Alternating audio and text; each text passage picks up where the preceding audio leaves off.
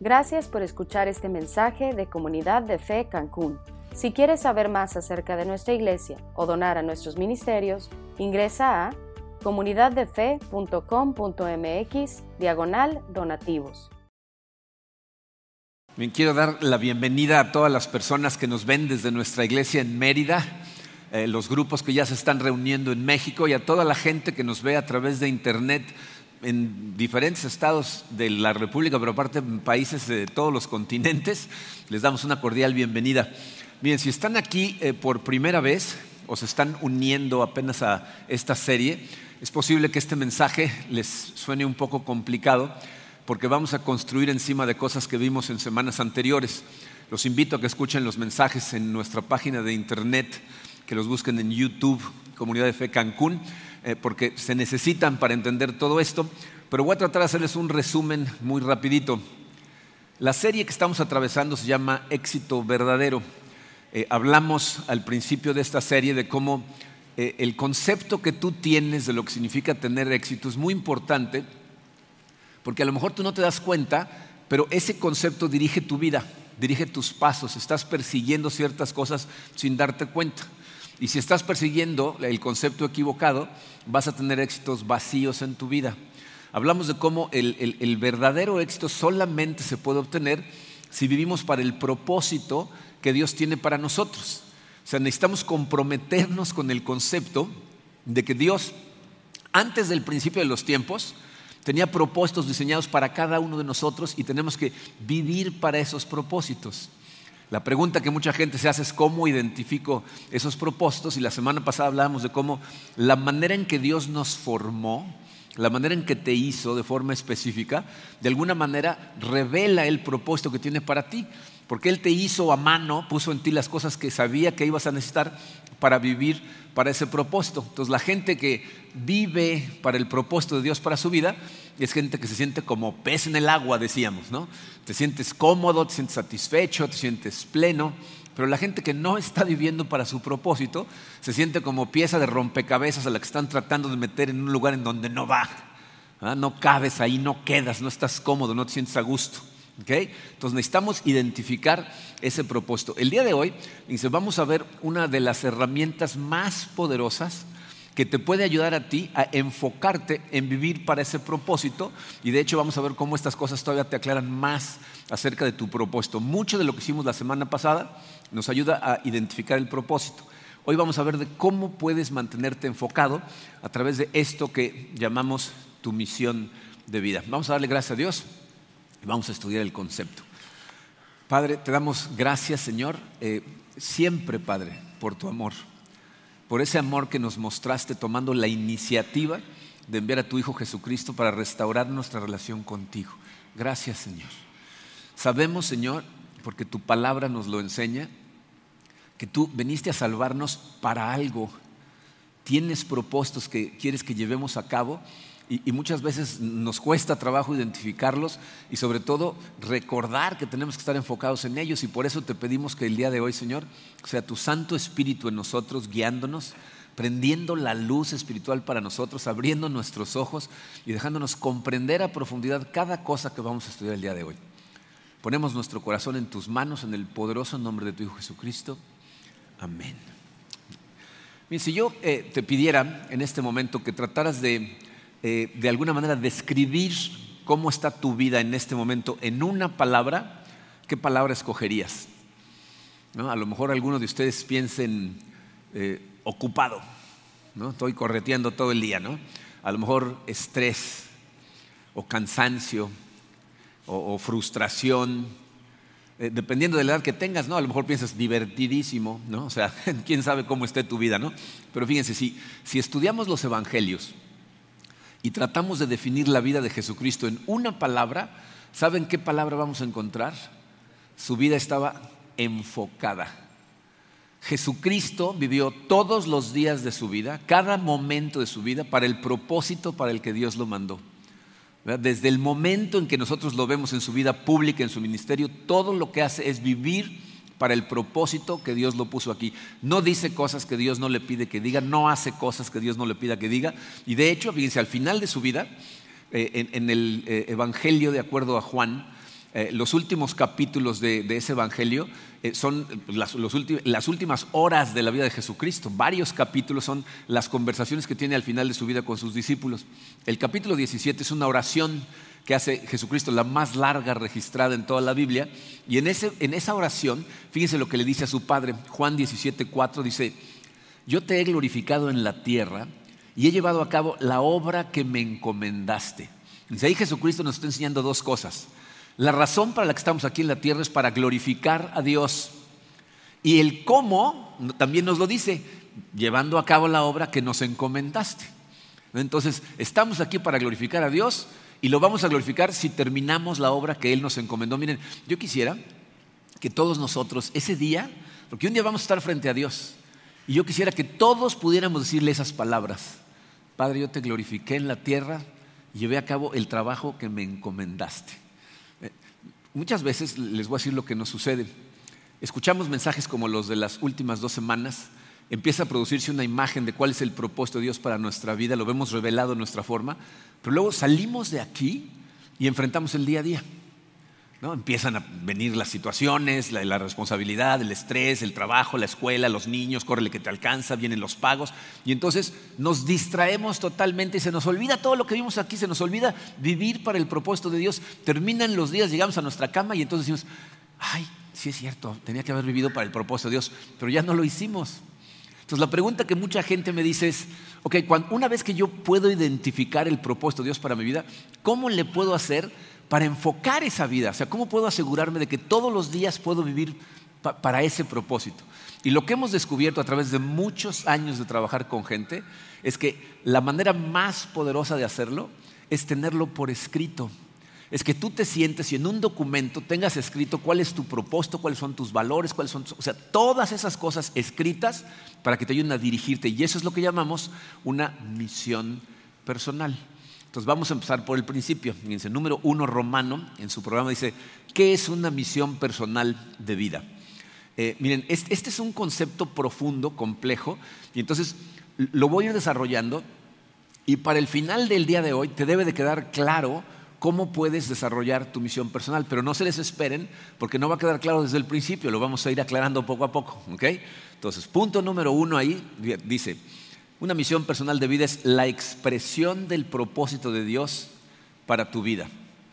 Es decir, es la expresión de lo que tú crees que Dios quiere que lleves a cabo en todas las áreas de tu vida.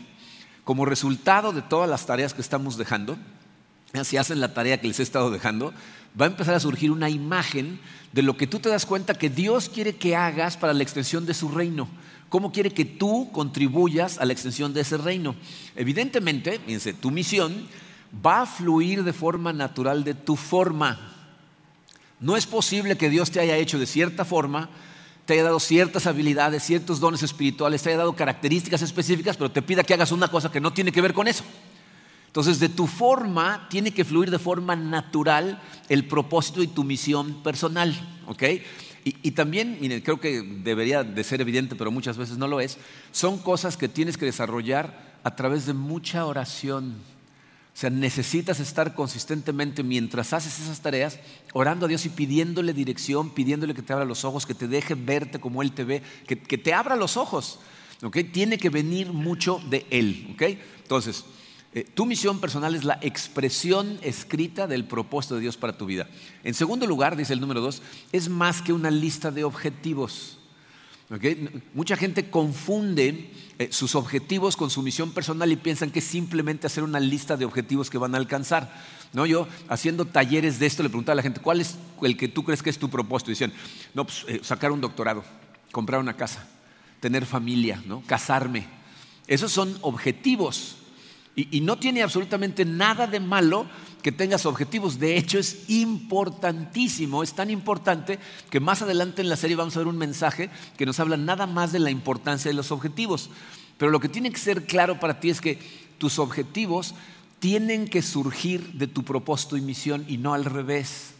Si tú empiezas por ponerte objetivos y después escribes tu misión y tu propósito, es posible que tus objetivos te lleven en una dirección y tu misión y propósito en otra. Entonces no va a haber congruencia en tu vida, no puedes perseguir cosas que no tienen que ver con tu misión y tu propósito. Entonces es mucho más que simplemente una lista de objetivos. Número tres dice, tu misión debe cubrir todos tus roles. Tu misión debe de cubrir absolutamente todos los roles que tienes en tu vida. Miren, eh, podemos ver los roles como, piensen en roles como papeles. ¿Han, visto eh, obras de teatro en donde un actor hace más de un papel? donde se ponen un, disfraz de algo y una máscara y salen y son una persona, y luego se cambian y ahora son otra, y luego se cambian y ahora son otra. Bueno, esos son los roles en la vida de una persona. Son diferentes áreas de responsabilidad que son, aunque están interrelacionados, son independientes uno de otros y necesitas cubrirlos todos. Por ejemplo, les, cuento los míos. Tú tienes que identificar los tuyos. Para mí, fíjense, un rol es soy hijo de Dios. O sea, tengo una, lista de cosas que yo necesito hacer para mantener mi relación con Dios sana. ¿Ok? Entonces, hijo de Dios, esposo. ¿no? Hay cosas que tengo que hacer para mantener mi matrimonio con Karina sano. Aparte de ser esposo, soy padre. Hay cosas que tengo que hacer para mantener mi relación con mis hijos sana. Padre y esposo son dos roles diferentes. Cuando la gente confunde esos dos roles, piensan que ser un buen esposo te hace ser un buen padre, o ser un buen padre te hace ser un buen esposo, vas a echar a perder uno de los dos roles. Son, son diferentes. ¿Ok? Entonces, aparte, fíjense, tengo un ministerio de enseñanza. ¿Se fijan cómo mi relación con Dios y mi ministerio de enseñanza son dos cosas independientes? La gente que confunde su servicio a Dios con su relación con Dios generalmente no tiene una buena relación con Dios porque piensa que simplemente servirle a Dios haciendo lo que Él pide que hagamos nos relaciona profundamente con Él, pero no es cierto. Entonces, mi ministerio de enseñanza es un rol, tengo responsabilidades de prepararme para poder hacer esto que hago. Aparte, tengo un rol como director y administrador de la iglesia. Esa es otra cosa. La dirección de lo que sucede aquí es, es un rol independiente de mi rol de enseñanza. Aparte, tengo mi familia extendida mamá, mis hermanas, mis hermanos, mis cuñados, mis sobrinos, ese es otro rol. Necesito hacer ciertas cosas para mantener sano eh, esas relaciones. Aparte tengo amigos, ese es otro rol. Es independiente de todos los demás. Aparte soy el encargado de mi salud. ¿Quién se va a encargar de que yo esté sano? Hacer ejercicio, comer correctamente. El responsable soy yo. Y por último, soy el responsable de las finanzas en mi casa, ¿no? de proveer para mi familia. Todos esos son roles en mi vida. Tú tienes un cierto número de roles en tu vida. ¿Alguna vez han oído a gente o han leído libros de coaching en donde te dicen, tu problema es que tu vida está fuera de balance? Eh, a esto se refieren cuando hablan de balance. Una persona que va fuera de balance es una persona que no le asigna tiempo ni objetivos a todos sus roles. Entonces te enfocas nada más en algunos, pero entiendan esto, al rol al que no le das tiempo tiende a desaparecer. O sea, si yo no paso tiempo en comunión con Dios, mi relación con Dios no existe. Si no le pongo atención a mi esposa, nuestro matrimonio desaparece. Por mucho que haga otras cosas, nuestro matrimonio no va a funcionar. Igual con mis hijos, igual con mi salud, mi salud tiende a desaparecer. Entonces necesito asignarle tiempo a todas estas cosas. Entonces, dentro del desarrollo de tu misión personal, necesitas aclarar lo que planeas ser y hacer en cada uno de tus roles. Miren, uno de los errores más comunes en que cae la gente es que tienden a definirse por uno de sus roles. Y te das cuenta cuando platicas con ellos, ¿no? Yo he conocido a gente que le dices, ah, ¿qué tal Marco Monroy? ¿Tú? Juan Pérez, gerente del hotel tal. O sea, se identifica con su puesto. Esa es su identidad.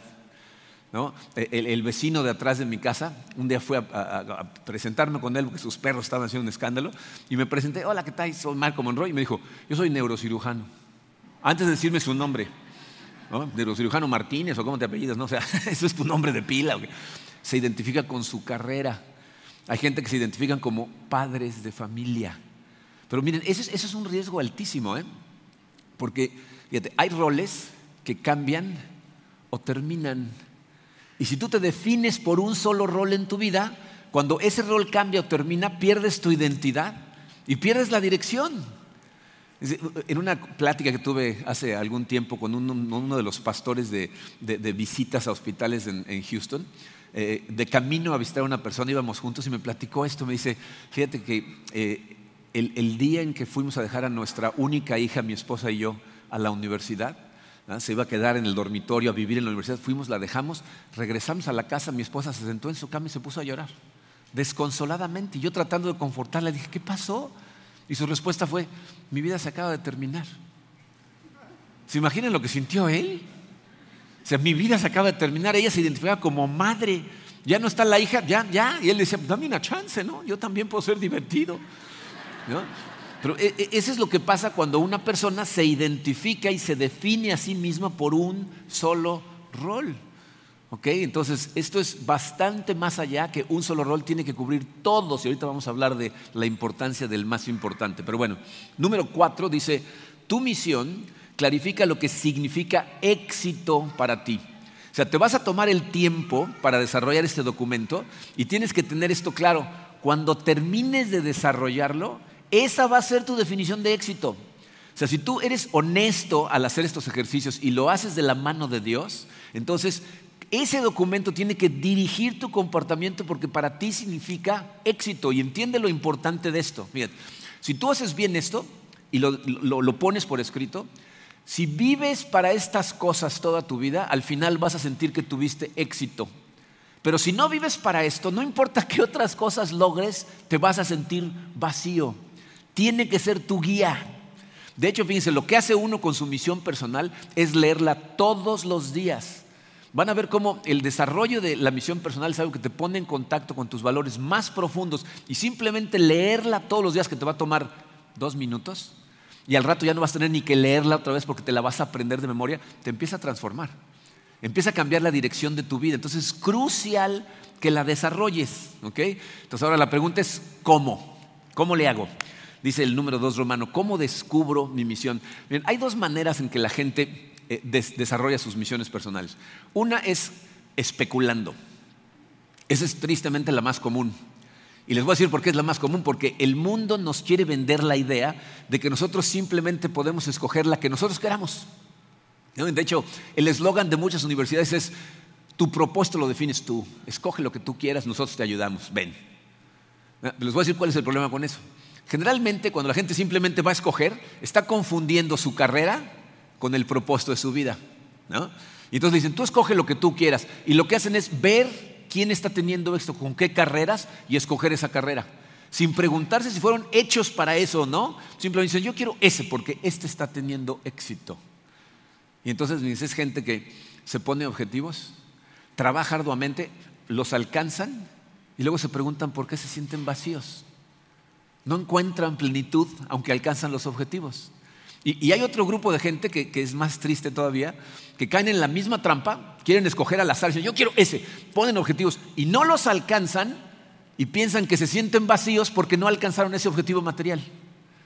Nunca se enteran de que aunque lo hubieran alcanzado, se hubieran sentido igual de vacíos porque no persiguieron el propósito real de su vida. Entonces, esa es especulación. El otro método se llama revelación es cuando acudimos a la fuente verdadera de sabiduría, que es ir al que te creó. ¿Quién mejor que el que te diseñó sabe para qué sirves? ¿Para qué fuiste creado? ¿Para qué fuiste inventado? ¿Han visto inventos o se acuerdan de la primera vez que vieron algún invento y dijeron, ¿y esto para qué sirve? Dice, yo me acuerdo perfectamente de la primera vez que vi un fax en mi vida. Y dije, ¿y esto qué es? ¿Una copiadora o qué? Y, le ponía yo papeles y no los... Dije, pues nada más pasa y sale del otro lado. qué es? Lo, vi en Toshiba en Estados Unidos cuando estaba yo muy joven. Y cuando me explicaron qué era, dije, ah, una copiadora que la copia sale en otro lado. ¿No? pero el que te tiene que explicar es el que lo diseñó, ¿no? Entonces, ¿quién mejor que el que te diseñó a ti? Dice Pablo en Efesios 5, 17, dice, no sean insensatos, sino entiendan cuál es la voluntad del Señor. Lo que está diciendo Pablo es, tratar de escoger tu propósito por ti mismo es una insensatez. Necesitas identificarlo de la mano de Dios, tienes que estar en contacto con Él. Ahora, miren, yo lo que más quisiera poder hacer es decir este mensaje y decirles, y ahora les voy a decir cada quien cuál es su propósito. Tú tal, tú tal, tú, ¿no? Pero no puedo. Ni tengo la capacidad, ni es lo mejor para ti. Porque el proceso de hacer estas cosas, de sentarte a analizarlas, escribirlas, te transforma. Entonces tú necesitas desarrollar tu misión personal. Hay gente que lo que hace es se mete a internet y pone misiones personales famosas y encuentran una y la copian. No te sirve de nada.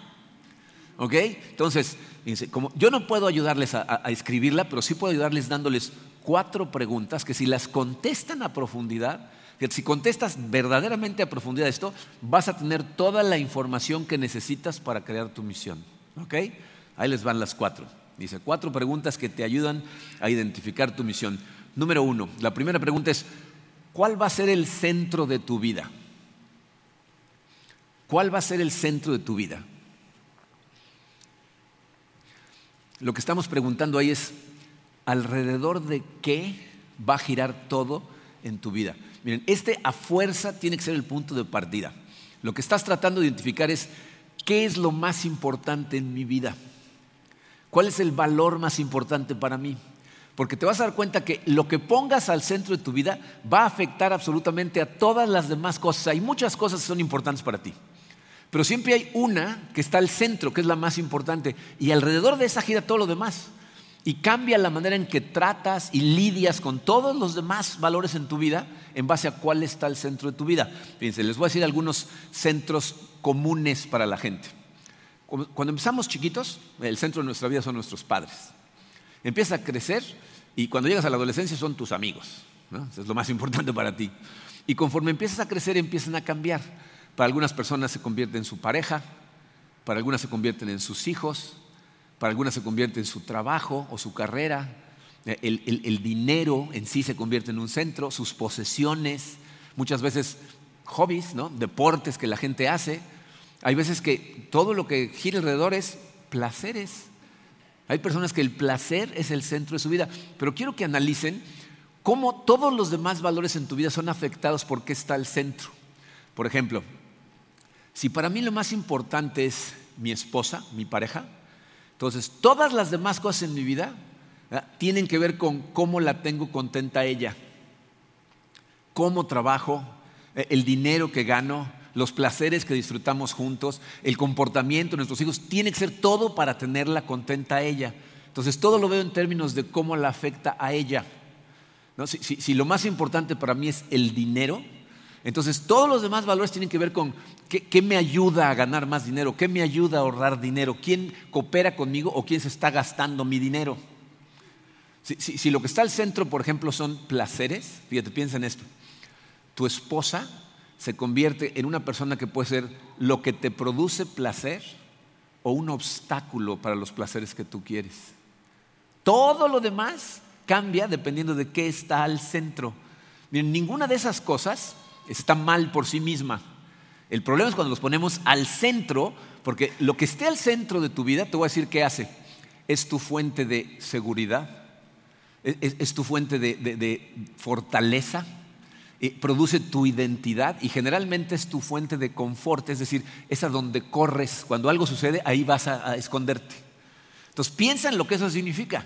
O sea, es tu fuente de seguridad. La gente que tiene al dinero como su valor más importante, cuando tiene dinero se siente tranquila, siente paz en su corazón. Pero cuando no tiene dinero, entonces está ansiosa, está molesta, le duele el estómago y cualquier ataque a su fuente de ingresos es un enemigo que hay que eliminar. ¿Ah? Porque el dinero es tu fuente de seguridad y piensa en cómo se convierte en tu fuente de identidad. Si yo, el dinero es lo más importante para mí, cuando estoy lidiando con gente que tiene más dinero que yo, los veo como gente superior a mí. A la gente que tiene menos los veo hacia abajo, ¿no? Este tiene, los veo como gente inferior. Y solamente la gente que más o menos tiene lo mismo que yo los veo como iguales a mí.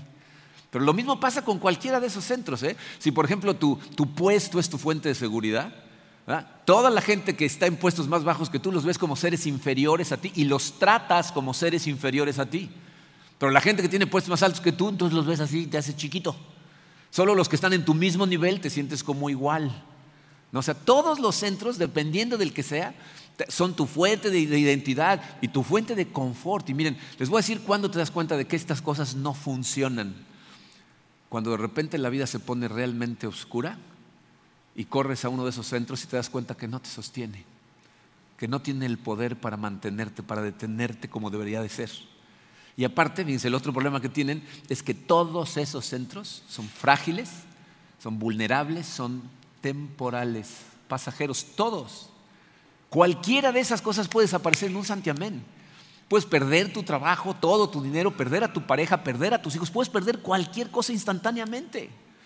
Entonces no pueden ser el centro de tu vida. La Biblia es muy clara en decirnos cuál debería de ser el centro de nuestra vida. Jesucristo en Mateo 22, versículos 37 y 38, nos dice, ama al Señor tu Dios con todo tu corazón, con todo tu ser y con toda tu mente. Este es el primero y el más importante de los mandamientos. Eh, sean conscientes de que Jesucristo nos dijo estas palabras por amor. Está diciendo, abre los ojos al hecho de que la única fuente verdadera de poder, seguridad, fortaleza y confort es Dios, porque Dios nunca cambia, nunca desaparece y siempre está contigo. Entonces necesitamos tenerlo al centro. ¿Saben qué es eh, una de las cosas más trágicas desde mi punto de vista? Eh, hay montones de personas que nos llamamos a nosotros mismos cristianos, pero que Cristo no es el centro de nuestra vida. ¿Sabes cómo te das cuenta? Lo puedes analizar en tu vida por cómo tomas decisiones eh, y, las consecuencias que esas decisiones te han traído. Yo hablo con personas que cuando me cuentan cosas de lo que están haciendo, les digo, ¿qué estás haciendo? ¿Qué? ¿Que se te ocurrió hacer qué cosa? No, bueno, es que en el momento no entiendes tú, estaba muy complicado. O sea, tratamos de justificarnos. Pero eso lo que demuestra es que Cristo no está al centro de tu vida. Hablo con gente joven que me dicen, no, ahora sí estoy comprometido y este mensaje tocó mi corazón. Y seis meses después le digo, ¿por qué sigues viviendo con tu novia? No, bueno, es que está complicado, eso tengo que explicar poco a poco. Cuando Cristo está al centro, ¿sabes qué es lo que significa? Todas tus decisiones las atraviesas a través de su punto de vista. Bien, yo sé que en una audiencia de este tamaño es muy probable que haya personas que, no sean cristianos, que no se consideren cristianos, a lo mejor estás conociendo de lo que esto se trata, qué significa ser cristiano, y muchas veces me lo preguntan así de forma básica, ¿qué significa ser un cristiano? Te voy a decir lo que significa. Cuando pones tu fe en Cristo, cambia el centro de tu vida y se convierte en Cristo. Tus decisiones y es un proceso, hemos hablado de cómo estás en transición, pero cada vez más de forma más clara, todas tus decisiones las tomas en base a lo que Dios te va revelando en su palabra. Hay personas que crecen muy rápido, hay personas que crecen más lento, pero depende de la profundidad a la que te metas a estudiar su palabra y a tener relación real con Él, porque entonces te dirige. Y Él es la base de las decisiones, no las cosas del mundo. Hace unos meses eh, fui a Houston a predicar Allá también tienen eh, caballeros de comunidad de fe, allá lo hacen el primer jueves de cada mes. Y entonces me tocó estar en, un jueves allá y me dio muchísimo gusto porque el orador iba a ser eh, Archie Dunham, que es el papá de Laura Shook. Laura es la esposa de Mark Shook, nuestro pastor en Houston. Su papá, Archie Dunham, es un señor que ya está retirado, pero que trabajó durante muchos años y, los últimos años de su vida fue el CEO de una empresa que se llama Phillips y no sé si la identifican, pero es una de las 10 empresas más grandes del mundo. O sea, esos puestos como CEO de empresas de ese tamaño son puestos con una influencia, con una cantidad de poder. O sea, es gente que se relaciona con reyes, con presidentes, con, o sea, porque sus empresas están en todo el mundo. Entonces, cuando nos dijeron que él iba a dar la conferencia, yo dije, qué emoción, ¿no? A ver qué nos va a platicar del mundo de, de los ejecutivos de altísimo nivel, ¿no? Y para nuestra sorpresa, toda su conferencia fue acerca de cómo cada decisión que había tomado en su vida había estado basada en su comunión con Dios y en lo que Dios le decía que hiciera. Nos contó una anécdota de cuando él, muchos años antes de que fuera el CEO, trabajaba para Cónico antes de que se uniera a Philips, y entonces lo mandaron como gerente de uno de los negocios de Cónico en, California. Era un área de la empresa que él no conocía, entonces tuvo que eh, reaprender, más bien aprender cosas para poder dirigir esta, esta área, y lo estaba haciendo muy bien. Y él hacía un grupo pequeño en la iglesia en donde acudía, en donde tenía a puros matrimonios muy jóvenes a los que él y su esposa estaban mentoreando. Entonces el CEO le habló por teléfono para ofrecerle una promoción increíble, para empezar una división nueva de Cónico, que los, vicepresidentes habían estado tratando de convencer al CEO de que lo escogiera él. Entonces le habla y le ofrece el puesto. Entonces dice que él se puso a orar con su esposa y en oración Dios le dijo, todavía no acabas lo que estás haciendo aquí, este no es el momento de irte. Pero no estaba hablando de la empresa, estaba hablando de la gente a la que estaba mentoreando. Dijo, todavía no terminas aquí. Dice, yo no sabía que de eso estaba hablando Dios, pero me dijo, todavía no terminas aquí. Y pasé por alto el puesto. Dice que los vicepresidentes le hablaron y le dijeron, estás loco, Al CEO no le dices que no, aceptas los puestos. Y le dijo, no, pero es que no es el momento. Vamos a hablar con él y no le vuelvas a decir que no. Fueron y lo reconvencieron y le volvió a hablar y le volvió a decir, este no es el momento. Entonces este hombre le dijo, bueno, respeto tu decisión, vamos a dársela a otra persona. Total, le dieron el puesto a otra persona, él se quedó ahí unos años más y al rato por otros caminos llegó a ser el CEO de ConocoPhillips. De hecho, la persona a la que pusieron con la otra institución no funcionó, fue un problema muy grande y, este, y al final salió de la empresa, pero él sí siguió y llegó a la dirección de la empresa. Y un día estaba, imagínense el, nivel de esta gente, estaba en, una de las inauguraciones de la Casa Blanca con el presidente eh, George Bush, papá, cuando entre los invitados se acerca un marine, uno de los soldados que cuidan al presidente, y le dijo, oiga, este, tiene un minuto porque eh, el jefe de los marines lo quiere saludar, está en tal oficina. Pues él dijo, ok, ¿no? Eh, casi 20 años después, entonces fue a la oficina y la persona lo recibe y le dice, nada más quería agradecerle porque la mentoría que me dio en ese grupo en aquel entonces cambió mi vida y le enseñó su Biblia y todavía traía dobladas las hojas del estudio bíblico que les habían dado él y su esposa hacía 20 años. Dice, todo lo que usted nos enseñó transformó mi vida. Gracias. Dice, en ese momento me di cuenta de cómo Dios me había venido dirigiendo. O sea, la decisión no fue cuánto voy a ganar, qué tanto prestigio tiene el puesto, ¿no? cuántos me están diciendo que lo tengo que tomar, qué me dice Dios que haga. Eso es lo que hace la gente cuando pone a Cristo en el centro de su vida. Entonces, esa es la primera pregunta que tienes que contestar. ¿Cuál va a ser el centro de mi vida? ¿Quién va a estar al centro de mi vida? Segunda pregunta, ¿cuál va a ser el carácter de mi vida?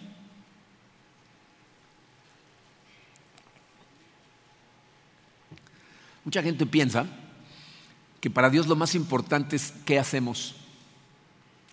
A Dios le interesa mucho qué hacemos, pero le interesa más por qué lo hacemos. Las motivaciones de tu corazón son lo que a Dios más le interesa, porque tú puedes hacer cosas que se ven maravillosas, pero por motivaciones totalmente egoístas. Entonces, lo más importante es el carácter de tu vida, y les voy a explicar a lo que me refiero.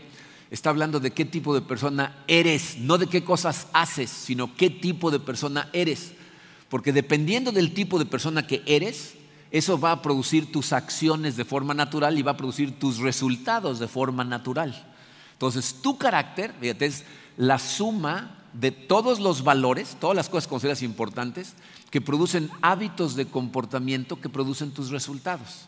Tu carácter es la suma de tus valores. El problema es que muchas veces la gente no entiende la importancia del concepto de valores y sobre todo la relación que deberían de tener con un concepto que es principios. Fíjense, los valores son las cosas que tú consideras más importantes en tu vida. Hace ratito les di una lista de posibles valores. ¿no? Tus padres, tu pareja, el dinero, tu trabajo, tu carrera, tus posesiones. Esos son valores, cosas que te parecen importantes y que quieres producir en tu vida. ¿okay? Todos en esta sala tenemos una lista de valores, están en orden de importancia. ¿Y saben para qué los usamos? Para tomar decisiones. Cada decisión que tú tomas es una decisión de valores. Comparas cuál está más importante en tu lista de forma subconsciente y decides qué hacer. Entonces, nuestros valores dirigen nuestro comportamiento. Entonces, tú estás persiguiendo las cosas que están en tu tabla de valores. Ahora, ¿qué son principios? los principios, dice su definición, está medio rimbombante, pero eh, son las leyes naturales que rigen la efectividad del ser humano. Te lo voy a decir en español. Son las reglas del juego de la vida. Los principios, piensa en, un deporte, fútbol. Hay una serie de reglas. Si sigues todas las reglas cuando estás jugando fútbol, tienes posibilidad de triunfar, puedes ganar. ¿Están de acuerdo? Pero si te la pasas rompiendo las reglas del juego, ¿qué te pasa? Pues te están expulsando, ¿no? Te están deteniendo y al final te expulsan del partido. Bueno, las reglas del juego de la vida son los principios. ¿Qué son principios? Honestidad, integridad, responsabilidad, humildad, paciencia, todos esos son principios de comportamiento que son las reglas del juego de la vida. Si tú los rompes todo el tiempo, se la pasan expulsándote de qué? De tus relaciones.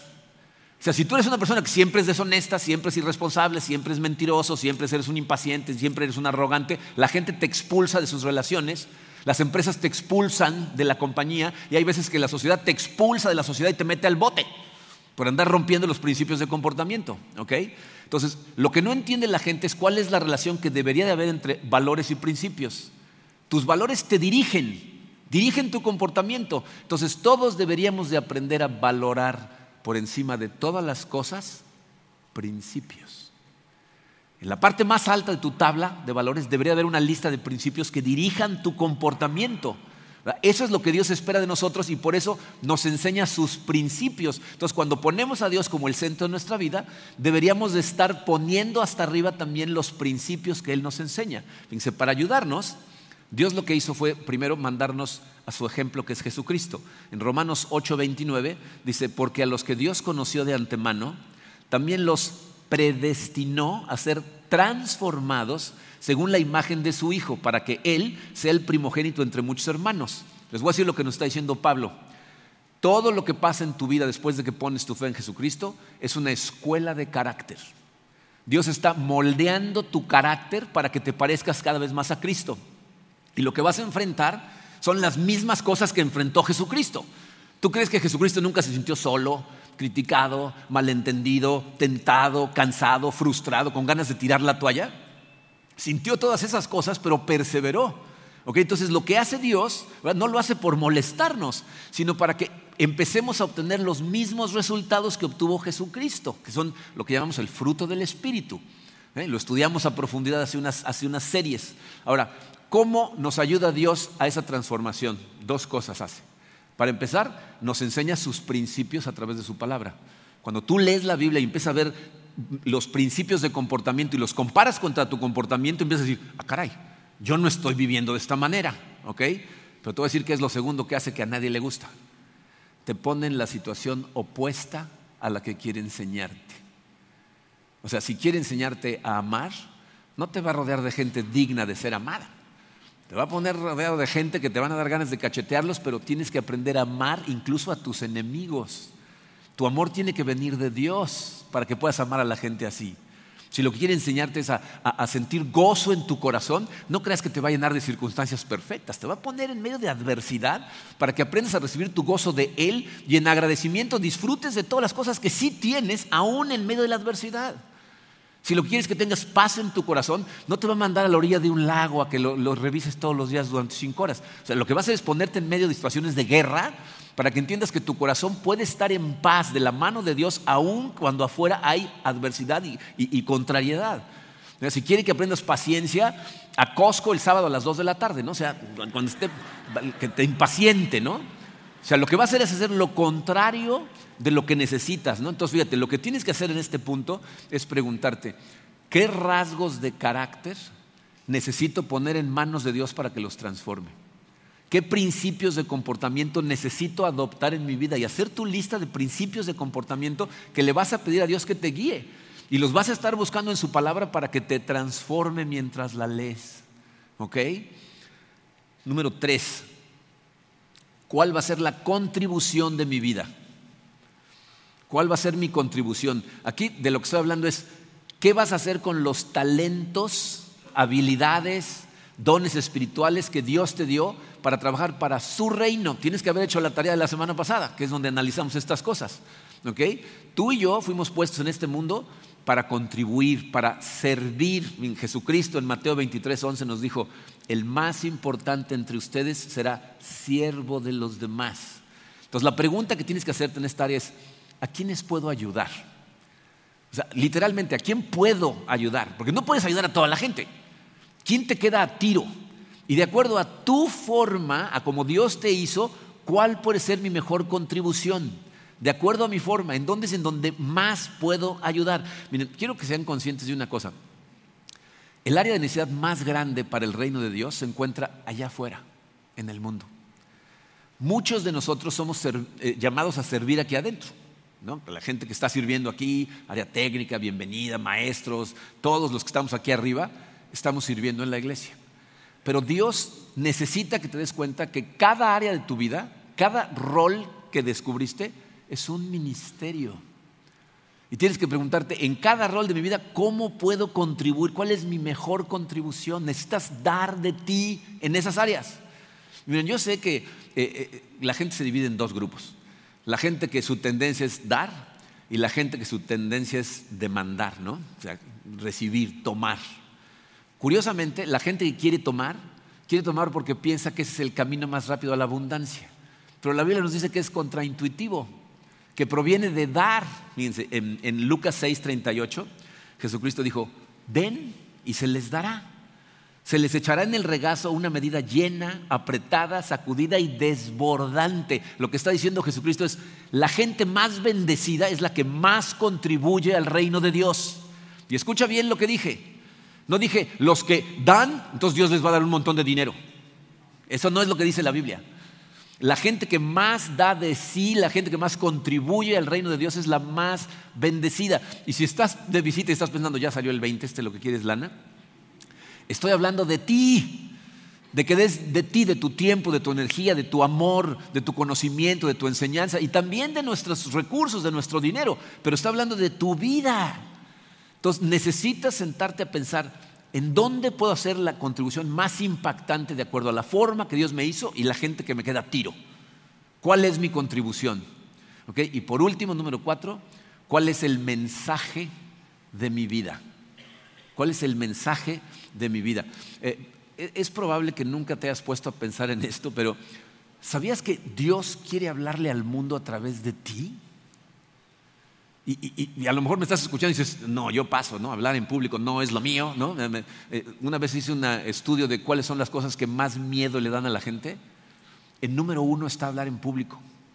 En dos, miedo a la muerte. Eso significa que hay gente que preferiría morirse hablar en público. Pero esto no es de lo que está hablando, ¿ok? Eh, lo, que está hablando es de lo que tú significas para este mundo de parte del fin. En 2 Corintios 5:20 dice Pablo, y está hablando de él, fíjate lo que dice, así que somos embajadores de Cristo, como si Dios los exhortara a ustedes por medio de nosotros.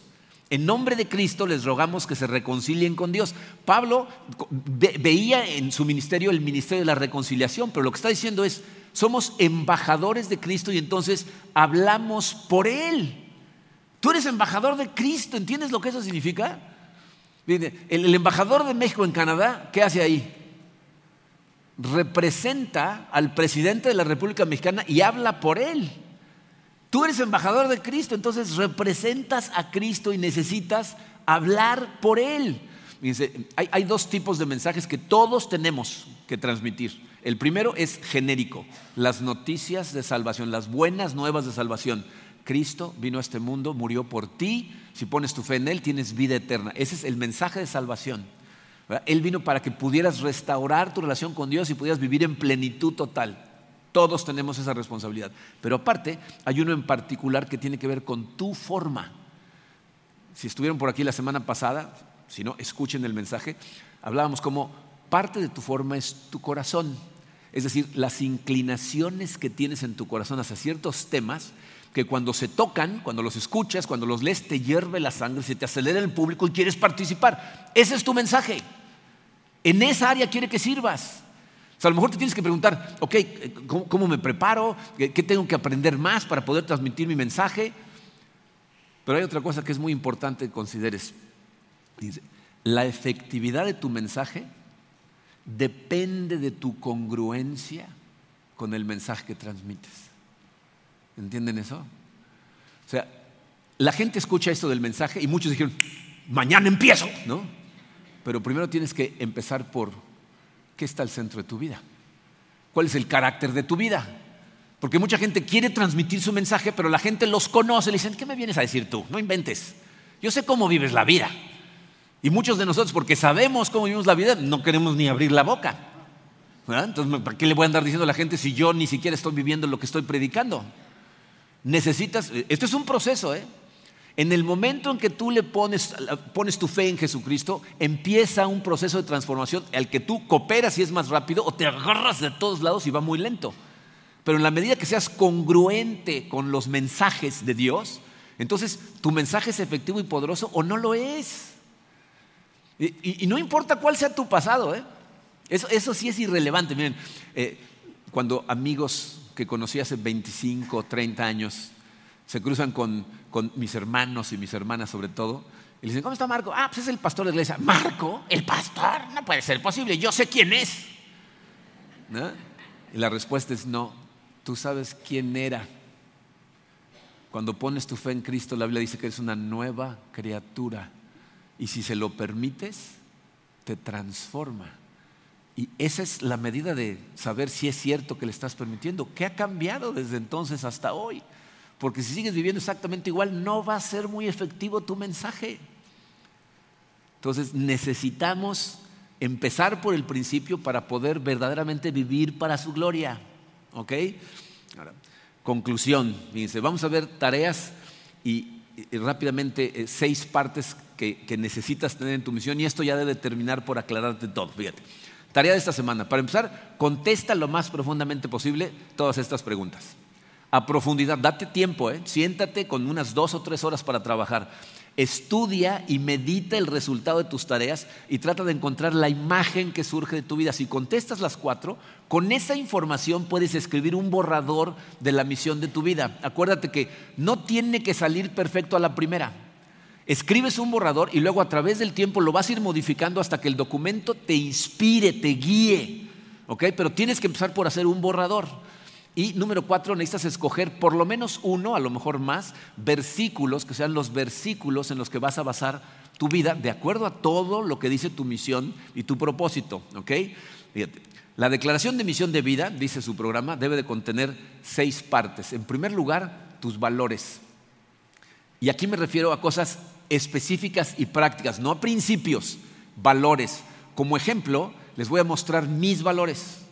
No los copies, son los míos. Tú tienes que identificar los tuyos, ¿ok?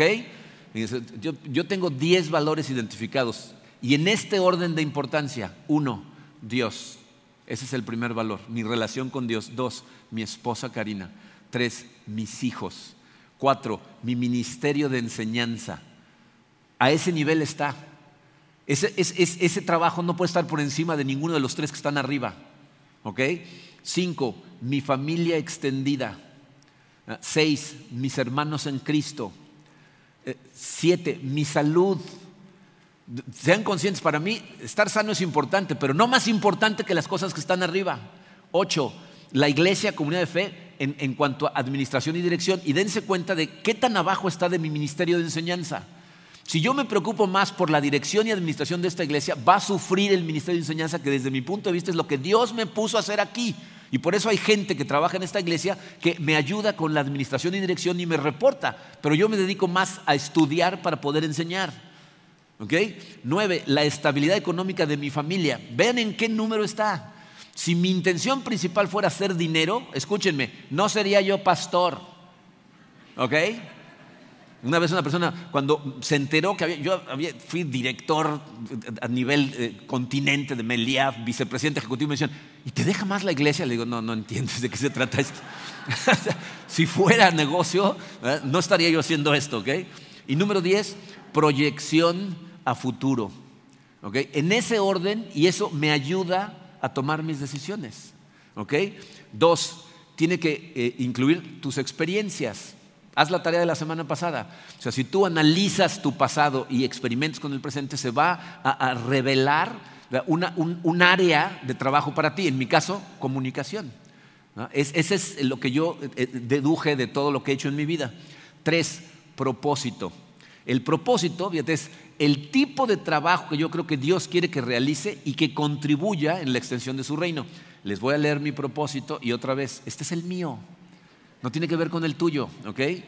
Dice, mi propósito es enseñar con amor, testimonio, humor y valentía la sabiduría contenida en la Biblia, utilizando mis experiencias, las de la gente a mi alrededor y la de otros libros y estudios basados en la misma sabiduría para uno, ayudar a la gente a conocer a Dios. Dos, abrir sus ojos al lugar en donde se encuentran espiritualmente para que puedan descubrir tanto, tres, los cambios que necesitan permitir a Dios hacer en sus corazones, como cuatro, el propósito que tienen para sus vidas.